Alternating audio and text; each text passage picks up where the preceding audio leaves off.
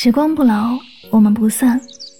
Hello，各位亲爱的小耳朵们，大家晚上好，欢迎收听与您相约治愈系电台，我是主播柠檬香香，很高兴和你相约在每一个孤独难眠的夜晚，让我的声音可以治愈你的孤独，伴你好梦，伴你好梦。庄小贤曾在书《谢谢你离开我》当中这样写道。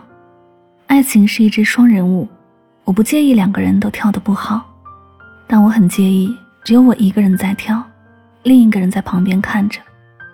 在感情中，我也曾扮演过一人独舞的角色，拼尽全力去迎合对方的节奏，即便如此，也丝毫未能感动那个在旁边看舞的人。双向奔赴的爱情才有意义，可现实生活中。还是有好多人在一段得不到回应的感情里，默默唱着独角戏。我常常在想，如果微信有已读功能就好了，这样就可以不用煞费苦心的猜测对方在干嘛，不用拿着手机胡思乱想，辗转难眠了。但又庆幸没有这种功能，好让我们有继续给对方发下去的理由。他没回消息，也许只是没看到。不知道你是否有过这样的感觉？你看到微信提醒消息有十多条，而当你满心欢喜点进去，属于对方的只有一条。很多时候甚至没有。次次打开，次次失望，看着和他有去无回的对话框，心里开始难过。我对于他来说就这么不重要吗？后来索性关闭掉了微信提示音，强迫自己不去看手机。但内心还是忍不住期待。曾经的我也喜欢上一个也许并不喜欢我的人，他叫肖飞，是我们学校羽毛球社团的团长。我之所以称也许，是因为他总是做出让我误以为他也喜欢我的事情来。刚上大学那会儿，我是一个默默喜欢他的小透明。之所以加入羽毛球社团，很大一部分原因是觉得团长肖飞长得帅气，谈吐文雅，对同学都很温柔。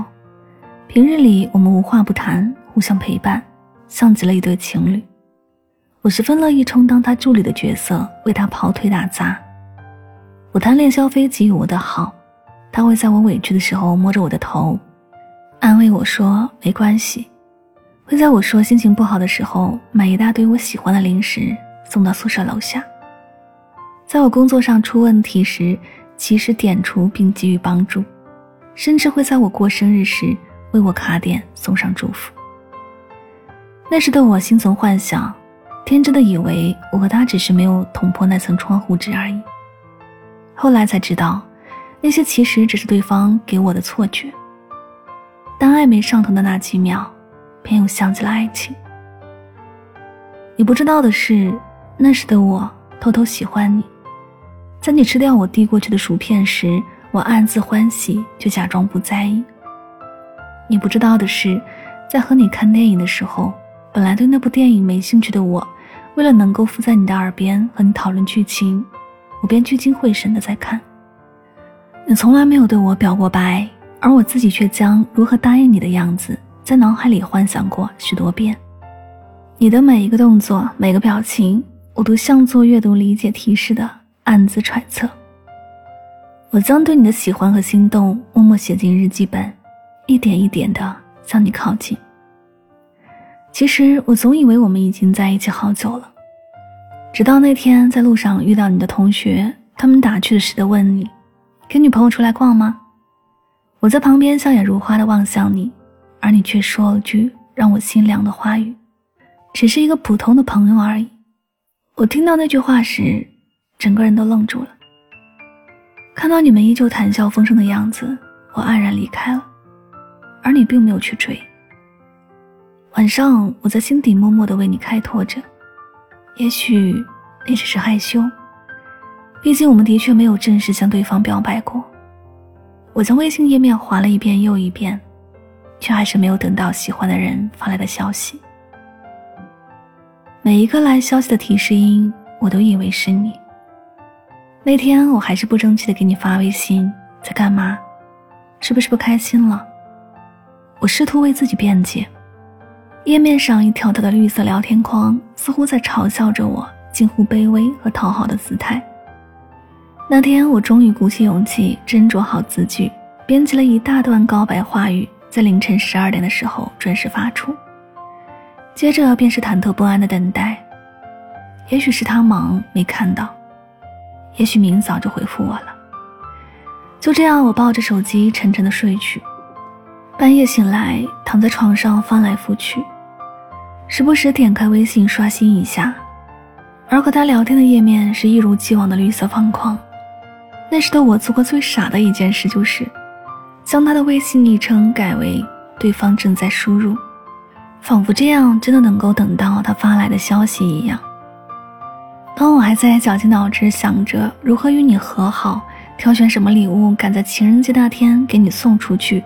顺便当面向你表白的时候，你终于发来消息，声称以前自己做过让我误会的事，感到抱歉。对于恋爱，你从没考虑过。那一刻，我多想跟你说，要不你考虑一下吧，但我忍住了。细想来，这段感情的始终都是我在主动，而你却不肯迈出一步。后来才知道。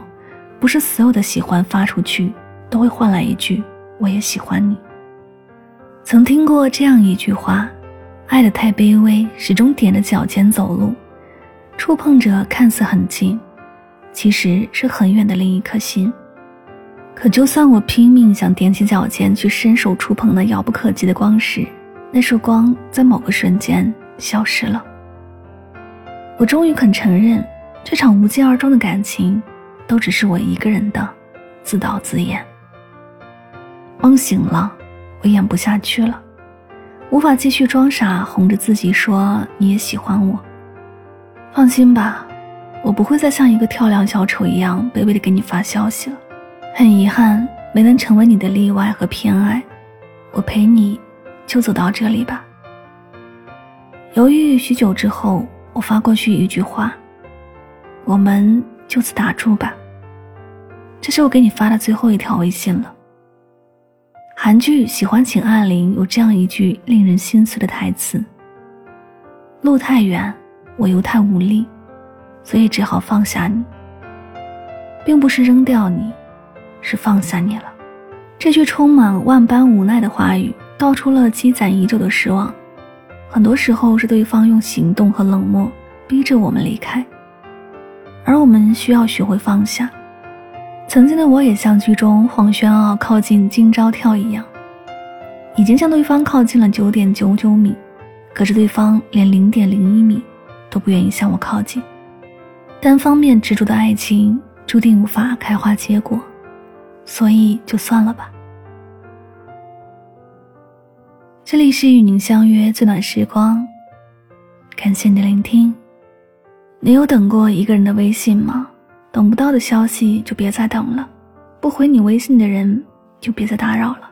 两个人在一起最怕的不仅是变心，还有就是一个人的期盼得不到另一个人的回应，最后只剩没完没了的失望。